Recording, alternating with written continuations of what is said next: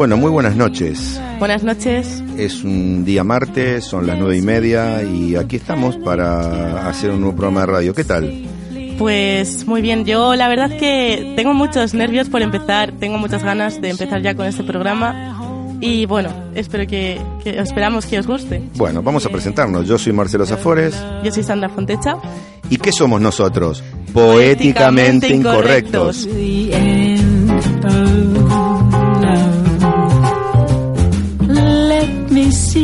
Beauty when the witnesses are gone. Let me feel you moving like they do in Babylon.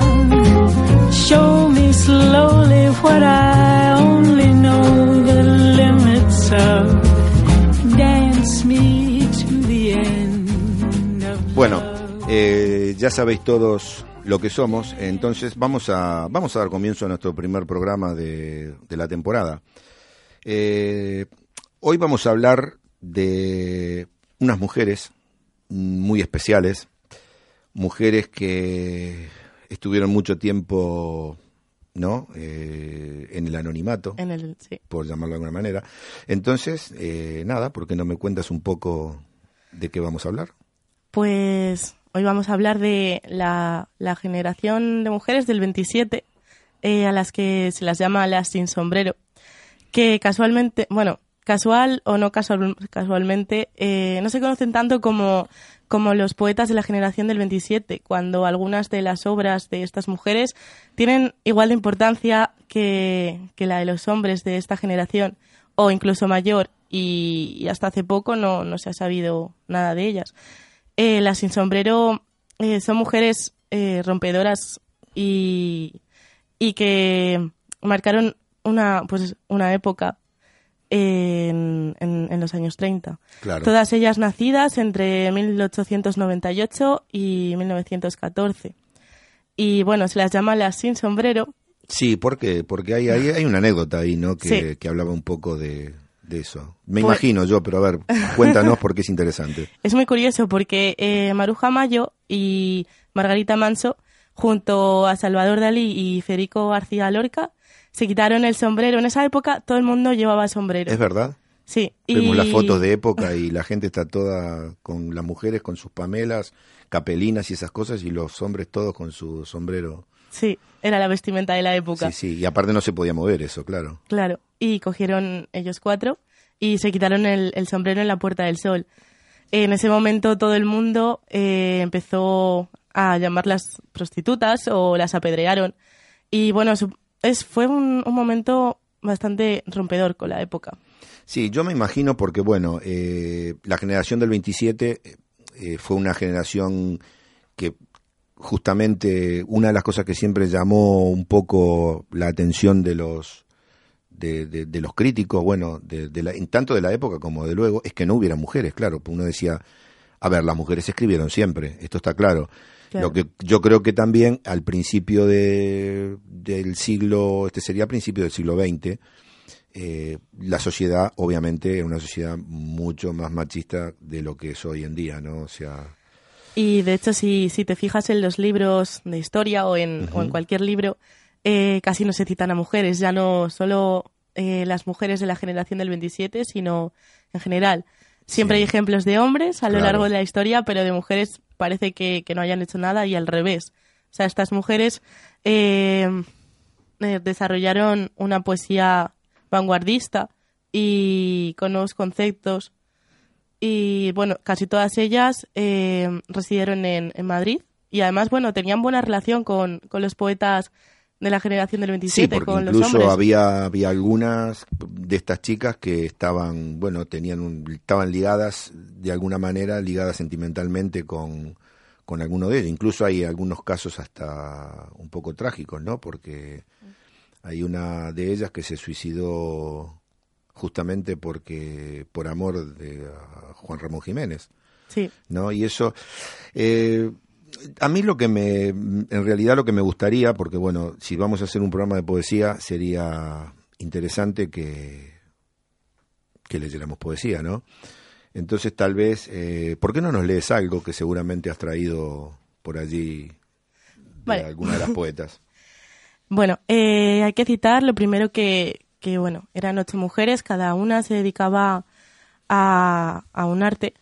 Y entre las poetas, eh, bueno, os voy a leer algo de Ernestina de Champurcín, eh, que se llama Laxitud.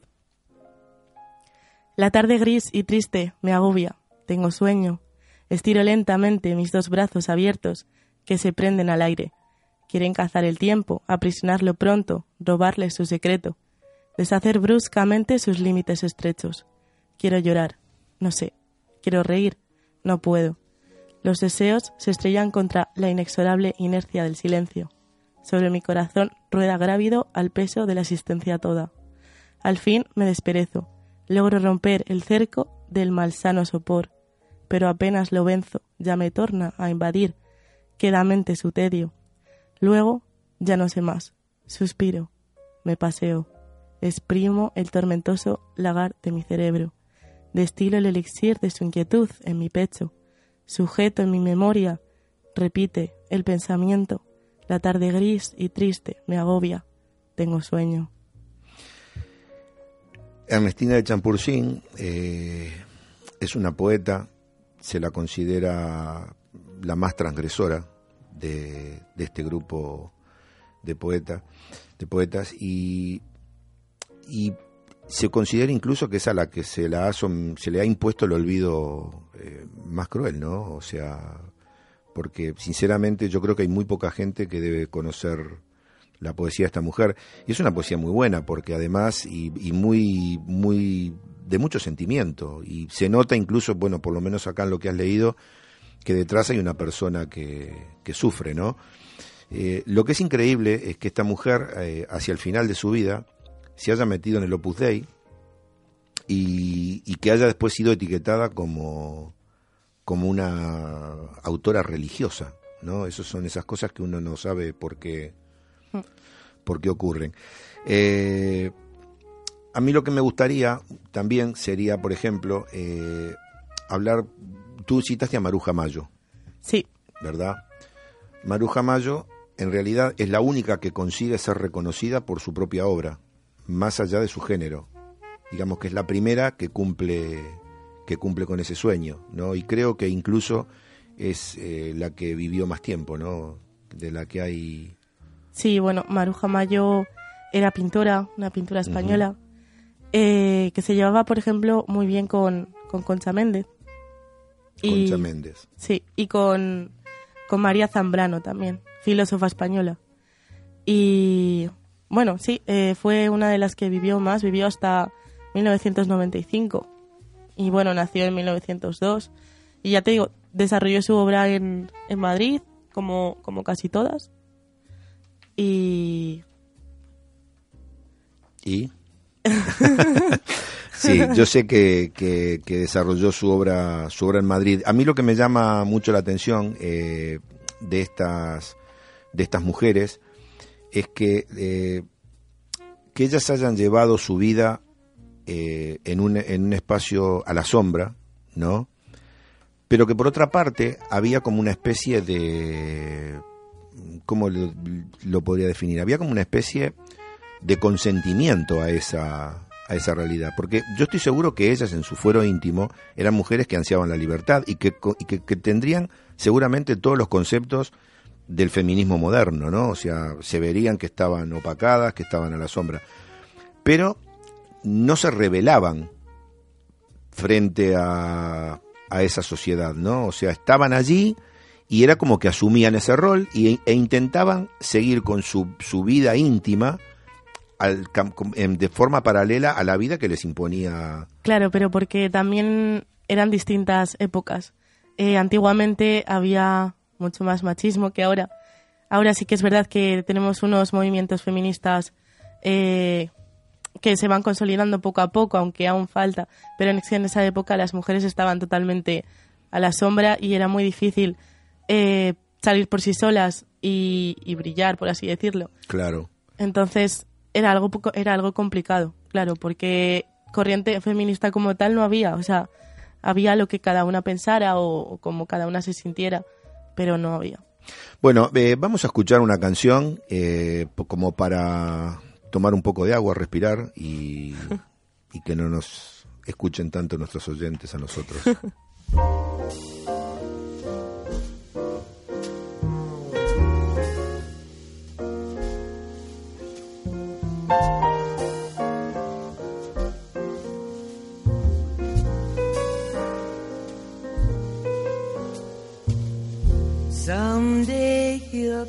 along, the man I love, and he'll be big and strong, the man I love.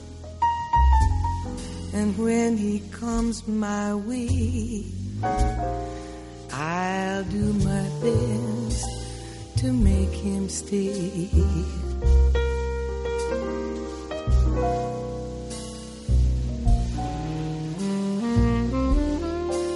He'll look at me and smile. I'll understand. And in a little while, he'll take my hand. And though it seems absurd, I know we both won't say a word.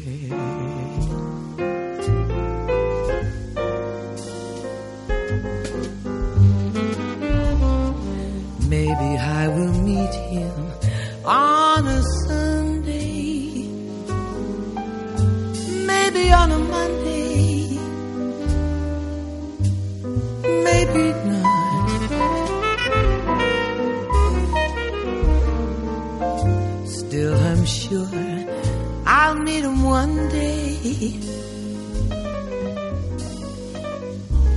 Maybe Tuesday will be my good news day.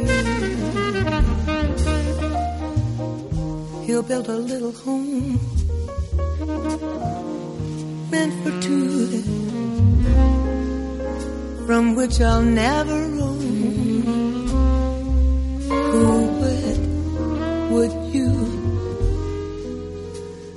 Tell the stars up above.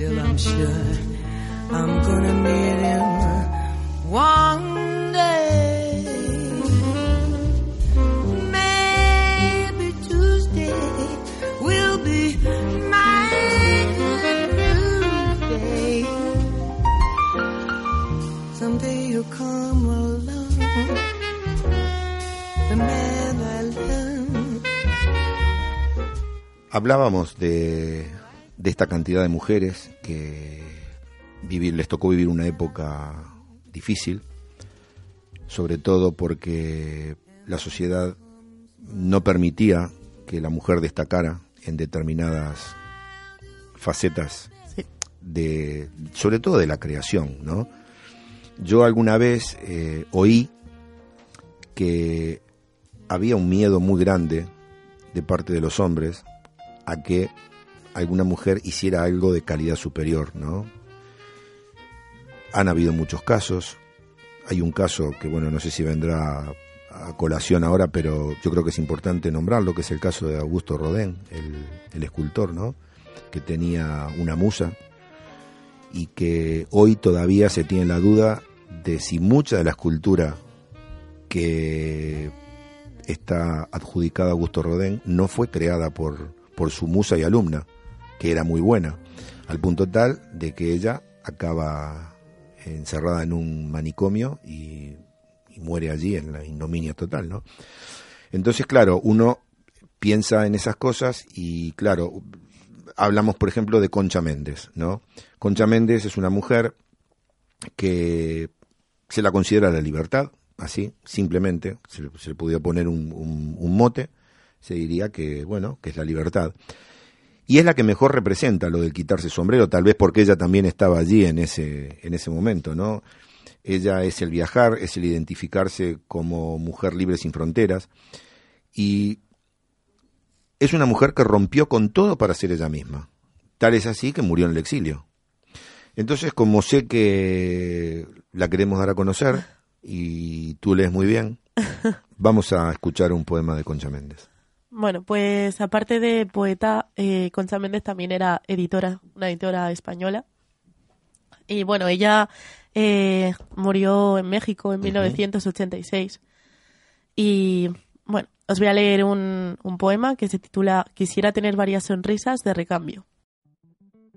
Quisiera tener varias sonrisas de recambio y un vasto repertorio de modos de expresarme, o bien con la palabra, o bien con la manera buscar el hábil gesto que pudiera escudarme, y al igual que en el gesto, buscar en la mentira diferentes disfraces, bien vestir el engaño, y poder, sin conciencia, ir haciendo a las gentes, con sutil maniobra, la caricia del daño. Yo quisiera, y no puedo, ser como son los otros, los que pueblan el mundo y se llenan, y se llaman humanos. Siempre el beso en el labio, ocultando los hechos, y al final el lavarse tan tranquilos las manos. Como podemos apreciar, es un poema yo, reivindicativo, podríamos decir. Yo creo que sí, yo creo que Concha Méndez eh, lo que está diciendo aquí, vamos, está rompiendo pues eso con, con las mentiras, la falsedad de, de la sociedad, eh, está imponiendo su, su manera de pensar y, y bueno, sí, se puede ver que, que lo que quiere aquí es eso, romper. Romper con todo. Sí. Básicamente. Sí, a mí eh, puntualmente me gusta mucho. Vos sabés que yo soy de los que creo que las mujeres escriben mejor que los hombres. No, no, no me preguntes por qué. No me preguntes por qué. Explica eso, Marcelo. Eh, eh, es una experiencia personal, ¿eh? O sea, a lo mejor te puedes encontrar con otro. Eh, hombre, claro, eh, lo que pasa es que los hombres están más promocionados, ¿no? Tú, si, si, si uno va a los clásicos de la literatura, ¿no? Decimos, bueno, decimos Neruda, decimos Mario Benedetti, eh, no sé, decimos este, este de acá, Pessoa, ¿no? Son todos varones que tienen una que son clásicos que, tienen una poesía que se reconocida en todo el mundo pero claro por ejemplo yo ahora digo Mario Benedetti no Mario Benedetti es uruguayo tú conoces a Idea Vilariño Mm, no. te das cuenta Idea Vilariño sería la versión femenina de Mario Benedetti Claro, porque pero- fueron fueron contemporáneos o sea y Mario Benedetti creo que había nacido en 1910 Idea Vilariño nació en 1909 eh, Mario Benedetti murió no hace mucho, Idea Vilariño murió no hace mucho.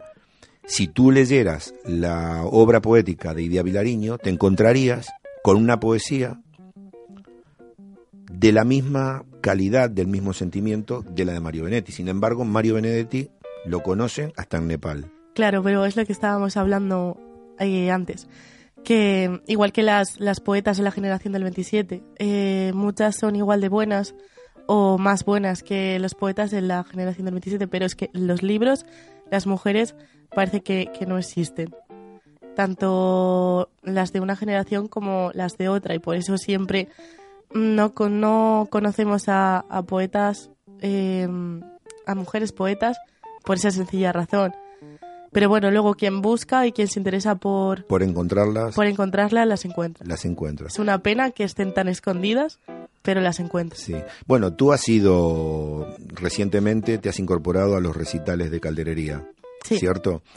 Y no sé si habrás notado, porque es algo que, que salta a la vista, que el 80% del público que va allí son chicas. Sí, ¿Lo notaste eso? sí, la verdad que, que, que sí. O sea, em, de chicos, bueno, igual en tres o cuatro, pero sobre todo son chicas. Y eso es algo muy positivo, porque eso significa que, que está cambiando la cosa. Sí, o sea, que, que se está viendo un poco más, ¿no? Que está saliendo a la luz. Y, y eso, eso para mí es su- súper positivo. Entonces, yo creo que en el programa de hoy lo que estamos haciendo, difundiendo estas, estas autoras, ¿no? O estas mujeres que dentro de, su, de sus actividades fueron intentando reivindicar su posición en la sociedad, de, de- de- o sea, de decir, somos y servimos para lo mismo, ¿no? Y somos capaces de hacer lo mismo. Además es que, por ejemplo, eh, la generación del 27 también puede ser un ejemplo para, para, para las generaciones de ahora, para las mujeres de ahora. Porque em, es eso, o sea, no importa que sea mujer o que sea hombre, lo importante es la poesía. Y con estas mujeres se puede ver, no sé, a mí, por ejemplo, me dan, para mí, para mí es un ejemplo, un buen ejemplo para seguir eh, escribiendo poesía y seguir participando en los micros abiertos, concursos o... Sí, o o bueno. todo lo que tenga que ver con, con Sí. la poesía. Sí, a mí, básicamente, yo creo que eh, la idea de, de hablar hoy de la sin sombrero me gustó justamente por eso, porque creo que puede ser algo motivador, ¿no? En el aspecto Positivo. po- totalmente positivo y motivador, y además para que se conozca, a pesar de que estoy seguro que no debe ser muy fácil encontrar hoy material editado no salvo que uno pudiera conseguir libros de hace mucho tiempo algún material de viejo pero no no sé si habrá algún material editado recientemente. Eh, vamos a hacer una pausa y volvemos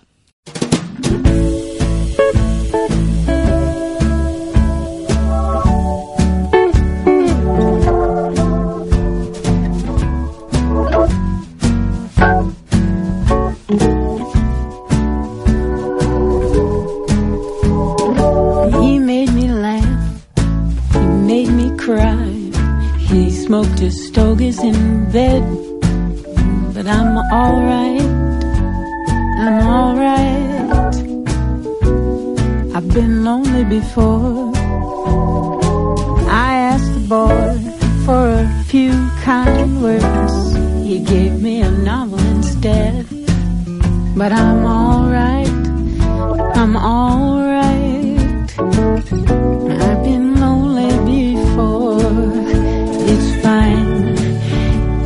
Okay. It was wrong either way. I just wanted to say that isn't much fun when you're drinking for one. He got drunk. He fell down. He threw a few of my things around, but I'm alright.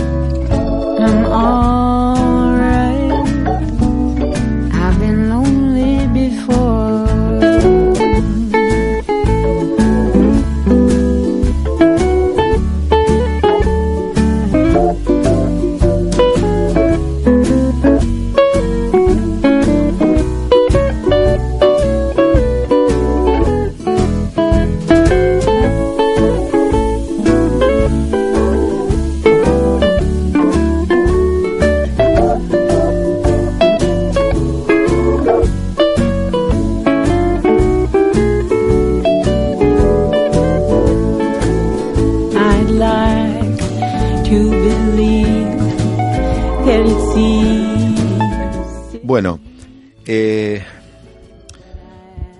Vamos a hablar ahora de otra de las poetas importantes de La Sin Sombrero, que es Josefina de la Torre. Se la conoce como la gran desconocida o la mujer poliédrica. Parece ser de que tuvo más olvido porque en realidad se dedicó a muchas cosas, o sea, era un poco así multifacética, ¿no? Y junto con Margarita Manso son las que se quedaron en España, o bueno, que permanecieron aquí, ¿no? Y se la considera el mejor ejemplo del vanguardismo. Y tú tienes un buen texto para leernos, y con lo cual te invito a que lo compartas. El poema que voy a leer se llama Mis amigos de entonces. Es un poema que nos habla de la ruptura personal que para la poeta supuso la guerra civil española y es uno de sus grandes poemas.